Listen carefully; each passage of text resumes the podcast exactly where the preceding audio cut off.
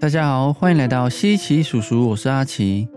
朋友每天经历心灵的痛苦暗夜，郁郁寡欢，提不起劲。那种看着身旁亲密的亲朋好友独自经历那无形的痛苦，总会让我们萌出了使命感，想要帮助对方度过及消化每一个痛苦。面对深陷忧郁症困扰的朋友，我们除了陪伴以外，还能多做些什么实质上的帮助，带着对方重回快乐呢？今天阿奇以一个经历过陪伴者的角度分享，帮助忧郁症朋友走向健康心灵的三件事。这里阿奇先打个预防针，我并不是专业医师，以下方法的部分只作为个人经验分享，供大家参考，不一定适用每一个人。陪伴的过程一定要遵从专业的帮助与建议哦。在开始之前。西奇叔叔是一个透过知识学习保持生命热情的频道。如果想要获得满满的生命热情能量，欢迎帮我们的 YouTube、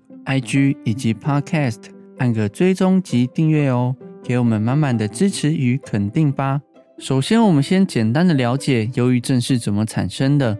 一般人对忧郁症的认知会觉得只是单纯因为思维与想法过于负面所引起的，但事实上并非如此哦。台湾忧郁症防治协会的理事长张家明先生指出，忧郁症的发生主要可以归类为三大因素。第一个，生物学因素，包括脑内的生物传导、内分泌、大脑结构变化等等，像是血清素、多巴胺、正肾上腺素等脑部神经传导物质不正常变化。第二个，基因遗传因素，各种不一样的精神疾病都有遗传的可能性哦。第三个心理社会因素，个人的性格、生活压力、早期失亲、家庭重创事件等等，这些经历也会是导致忧郁症的原因哦。除此之外，忧郁症的形成绝对不是单一个因素所造成的。除了以上的状况，可能还包含有个人的完美主义、不健康饮食、不良的生活习惯、酗酒、药物滥用等等，这些都是导致忧郁症发生的危险因子哦。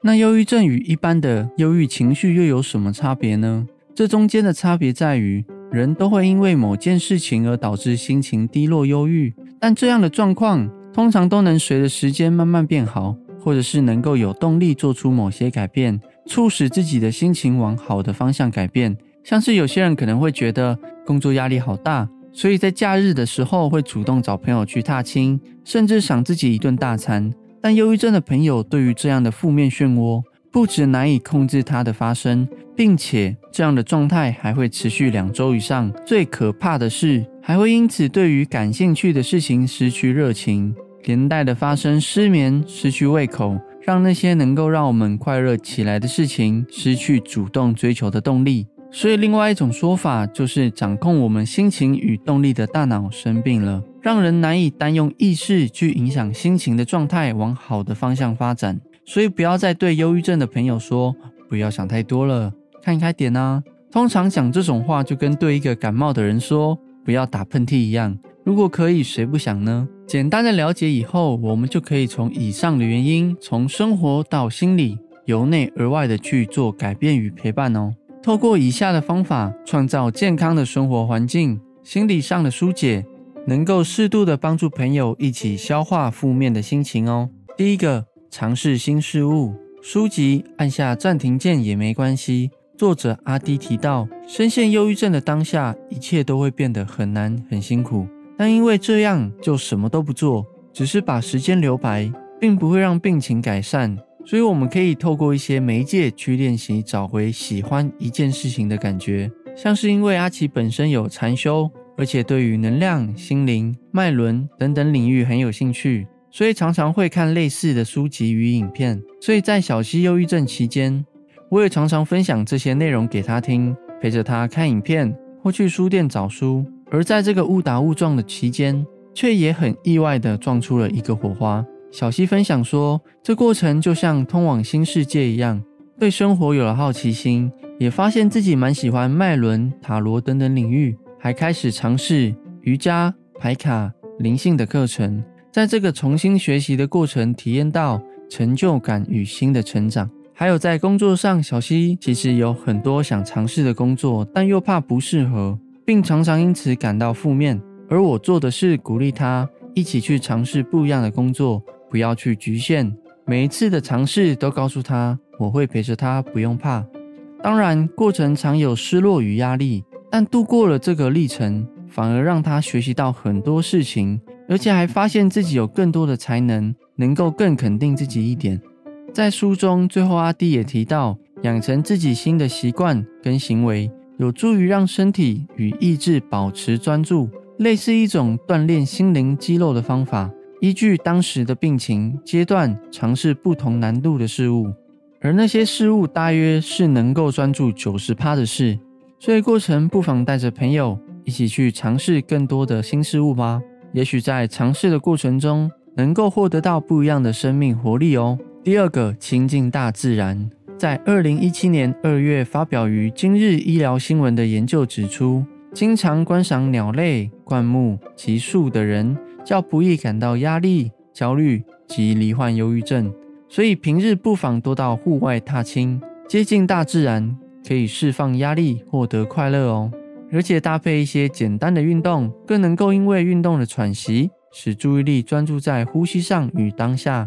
暂时忘记那些负面的想法。国外的网站 Science Daylight 报道说，研究发现。每天至少花二十分钟漫步，或单纯静静地待在一个有大自然氛围的地方，会非常明显地减缓脑中的压力荷尔蒙，降低紧张感。而且这影响的成效其实和医疗上使用的效果差不多哦。这是自然药丸的真正力量。而且对阿奇的体会是，这样的户外活动其实对于陪伴者自身也是很好的心情转换与充电哦。第三个转念练习，心中的负面如果不去释放，有可能会造成反刍，使负面情绪越陷越深。资深心理治疗师丹尼尔·佛瑞尔，他发现会让人有负面、不理性、偏执、冲动的想法，可以归因于四种有毒的思考。第一种叫调试的要求，像是常常认为很多事情我一定要这么做，任何人事物都没得商量。第二个戏剧化。像会常常自己脑补着很多坏的事情都有可能会发生，总会把事情想得很糟。第三个，我做不到，就是常常对于任何事情都存在着低挫折的柔忍度，觉得自己什么事情都做不到。第四个，贬损羞辱，常常觉得自己一点用处都没有，常常怪自己、怪别人、怪全世界。所以，错误的解读事实也是忧郁的来源之一哦。像阿奇之前因为工作的关系，没办法随时陪着小溪，听他分享很多事情，所以为了要常常陪他消化这些负面的想法，做转念，后来想到可以用写日记的方式，请他分享给我，并且鼓励他多写一些自己的真实想法或不敢说的事情。而我的工作就是不去批评评论，而是从他写的日记过程中，了解他真实的想法。并且分享我的世界所看到的事实，协助他了解更多元的想法面貌。也因为那时候的他容易不小心陷入上面提到的四种思维，所以陪伴的过程中，我也不断的分享，我也不断的分享说，事情不一定还有那么糟，可能还会发生什么好事啊！既然坏事会发生，那好事也有可能会发生。或者是没做到没关系，没有人会骂你或贬低你，只要尝试就是一种进步啊！在这个过程，带着他从对错好坏的对立思维框架中练习转为单纯体验与感受人生的过程，有效的让心理负担变得更小。以上就是今天分享三个陪伴忧郁症朋友能够一起做的三件事哦，但要记得过程不要逼迫或给对方压力。要在对方也能接受的空间里做邀约，不然可能会造成反效果哦。而作为一个陪伴者，一定要记得，除了了解方法与方式以外，觉察自我的状态是最重要的。如果自己的状态不好，那绝对不要陪伴，不然可能会面临帮倒忙的局势。像自己的心情不好，可能导致没耐心、不细心，这样人在心不在的状态。可能因而影响到忧郁症朋友，负面状况变得更糟。所以最重要的是，不要为了陪伴而忘了也照料自己的身心灵哦。这样的过程可能需要一个月、两个月，或者是更长一点的时间，像是好几年，就像是马拉松一样，需要精力与耐心。当你的状态能够保持着正向与健康，这才是一帖好的心灵良药，能够持续把正向能量传递给对方哦。那很多人可能会对于一个问题感到好奇：对于忧郁症的朋友，该用什么样的心态去相处呢？阿奇认为，对待的方式不能像对待一般人那样过于理所当然，像是对对方开玩笑觉得无所谓，或者是生活在一起不常去关心对方也觉得没关系。因为受忧郁症困扰的朋友，对于这种稀松平常、看似无伤大雅的互动，有可能会无法控制的过度解读，使心理受创。所以平常一定要够细心及用心，观察自己的行为对对方会有什么样的反应。但是平常也不能像对待病人一样过度关心。像是有些忧郁症的朋友，对于基本一些生活行为，还是可以自己打理工作。买东西、按时吃药等等，这时候就不要过度去放大关心这些对方还能做的事，像是你不要去工作，你不准一个人出门，因为从这个过程中可能会被解读成自己是一个不能工作的人，自己是一个不能自己出门的人，而且这个过程中可能还会不小心剥夺对方还能自主控制的生活空间，或者是伤到对方的自尊心。虽然有了忧郁症，但毕竟。可能还是会有可以健康打理的部分，还有身为人的尊严。